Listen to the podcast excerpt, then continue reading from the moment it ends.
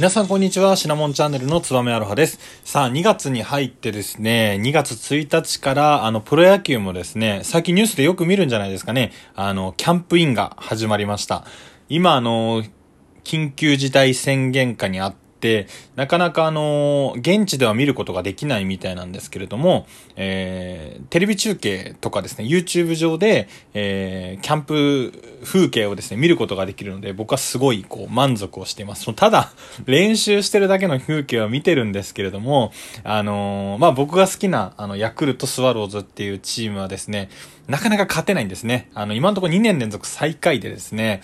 えー、ただ、この時期だけは非常にこう希望を持つことができる。あ、この選手いいなとか今年は活躍しそうだなっていうので、えー、見ることができるので、非常にこう気が楽な思いでですね、野球を見ることができるんで、この時期はもうとっても好きです。早く、えー、3月末になってですね、プロ野球開幕したいなというふうに思うんですけれども、えー、今回はそんなヤクル、大好きなヤクルトスワローズのですね、え、歴史についてちょっと紹介をしたいと思います。もうなんかここでですね、今回のネタ全然面白そうじゃないなと 思われるかもしれないんですけれども、ぜひですね、あの、僕が楽しそうに話してるっていうところで、ちょっと微笑ましい、あの、感じでですね、あの、聞いていただければというふうに思います。で、このヤクルトスワローズっていうチームはですね、1949年にできた野球チームなんですね。なんでまあ、おおよそ、まあ50年から60年くらいかな、あのー、設立から経ってるんですけれども、その時からヤクルトスワローズっていう名前ではなかったんですね。で、あのー、ヤクルトスワローズっていうのはですね、名前が、えっと、おそらくなんですけれども、2回か3回かな ?2 回？えー、3回か。3回変わってるのかな？というふうに思います。で、まず、はじめにですね、その、えー、チーム、スワローズを持ったのは、あの、国鉄なんですね。なんで、まあ、今で言う JR に近いのかなというふうに思います。で、その時にですね、あの、鉄道交際会っていうところだったと思うんですけれども、えっと、そこであったりとか、あとは日本通、だから日通も実はですね、ちょっと出資をしてくれてたんですね。あとは、今の JTB、なんかも、えー、企業で、えー、出資者としてですね、株式会社国鉄球団というですね、えー、会社を作ってくださって、で、国鉄スワローズっていうのが1949年に出来上がったんですね。なので、例えば今はまあ、そう日通とか、あとはこう、JTB にですね、あの、ご縁がある方々はぜひ、あの、ヤクルト、えー、よりですね、あの、応援してほしいなっていう、まあ今は違うんですけど、思うんですけれども、いやなんでですね、このスワローズっていう名前になったかというと、あの、当時ですね、あの、国鉄、なんで今のまあ JR なんですけれども、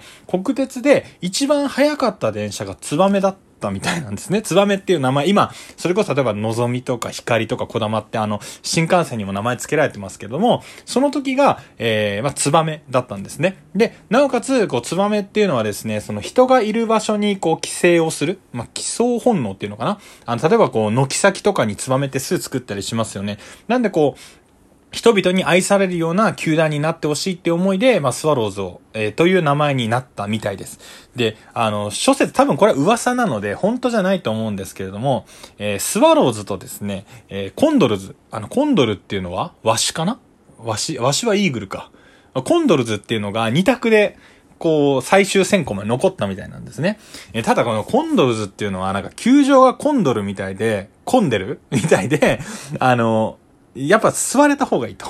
まあ、スワローズだとこう座れそうだからみんな野球見に来てくれるんじゃないかっていうので、スワローズになったっていうこれ笑い話はですね、多分ヤクルトファンの人しか 笑ってくれないと思うんですけれども、まあそういった経緯があってですね、ヤクルトスワローズになりました。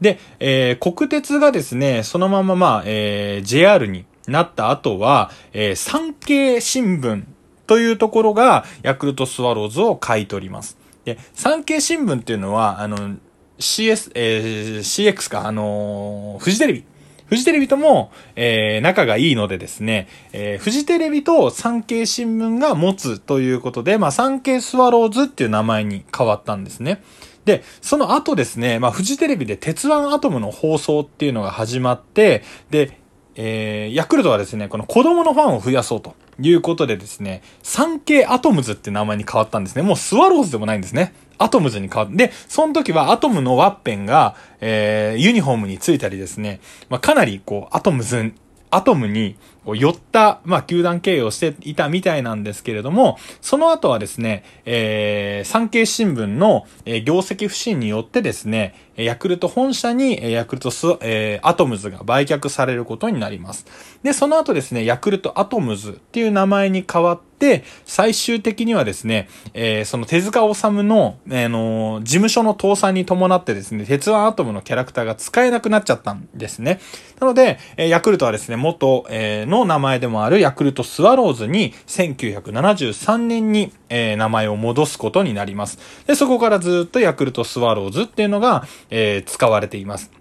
で、2006年にですね、えー、古田敦也さんという、えー、まあ、ヤクルトスワローズにはレジェンドのキャッチャーがいるんですけれども、この方がですね、監督に就任するんですね。で、この方がずっとですね、やはり東京を本拠地にしてるっていうことで、ぜひ冠に東京をつけたいと。いうことでですね、えー、そのチーム変更っていうのが、まあ、えー、お願いが通ってですね、2006年からは東京ヤクルトスワローズっていう名前になってます。で、この時に、もうあの、ヤクルトさん、ヤクルトさんというかですね、ヤクルトは全国に、こうやっぱりあの、ヤクルトレディがいたりとか、ヤクルトの死者っていうのがあると思うんですね。なので、東京だけを優遇するのは、ちょっとおかしいんじゃないかっていうところで、なんかそこでちょっとこう、いざこざがあったみたいなんですけれども、結果的にはま東京を本拠地にするということで、東京ヤクルトスワローズという名前になりました。いやーこれやっぱヤクルトの話してると楽しいですね そんなことないま あ、みんなが別にこう詳しくなったところに何にもないのかもしれないんですけれども、あの、ヤクルトスワローズの特徴としてですね、あの、傘を使って応援をするんですね。で、あの、得点が入った時にですね、みんなあの、おもむろに、あの、座席の下からこう、ビニール傘を取り出して、東京温度を歌うっていうのがヤクルトの応援スタイル、代表的なものとしてあります。で、これ、なぜですね、えー傘を使うようになったかというのが、まあ、ヤクルトの伝説の応援団長と言われている、えー、岡田正康さんという方の発音、発案で、えー、この東京温度で傘を振るという応援が、えー、定着したんですね。あ昔は、まあ、今もそうかもしれないですけれども、あの、プロ野球っていうのはやっぱり巨人がえー、読売ジャイアンツがとっても人気があって、ヤクルトはですね、本当に少数派だったんですね。まあ同じ、あの、巨人とヤクルトは、あの、東京に本拠地があるので、ま、普通に東京に住んでたらもしかしたらジャイアンツファンになるのかもしれないです。なので、ヤクルトファンっていうのは、すごい数が少なくてですね、あの、座席もすごい人がまばらだったんですね。なので、あの、少しでも、えー、人を多く見せるために、誰でも持ってる傘っていうのを応援道具にしようとしたみたいです。で、そうすることで、まあ家、誰でも持ってるんで、お金を払わずに応援することできますし、あの、傘をバッと広げるとですね、あの、人以上の面積があるので、まあ、たくさんいるように見える。ただ、今はですね、あの、応援用のビニール傘なんかも売られたりしてるので、まあ、非常にあの、まあ、自分はこう、外からですね、ヤクルトの応援をあまり見たことがないのでわからないですけれども、多分こう、キラキラしてたりとか、あとは、あの、ビニール傘の青色とか緑色っていうのが、まあ、綺麗にナイターの時は生えてるのかなというふうに思います。なので、まあ実は苦肉の策で、えー、出来上がったこのヤクルトの傘の応援スタイルだったんですけれども、一時期はですね、あの横浜スタジアムとか、あは東京ドームでなんか先端が危ないみたいな感じで、あの手荷物検査の時に言われるんですよね。で、危ないとかじゃなくて応援道具ですからってこう言い張ってよく持ち込んでたんですけれども、まああの、ヤクルトの応援スタイルは傘なのでですね、ぜひ皆さんの応援するときは、まあ、傘を持ってもらえればいいかなというふうに思います。はい。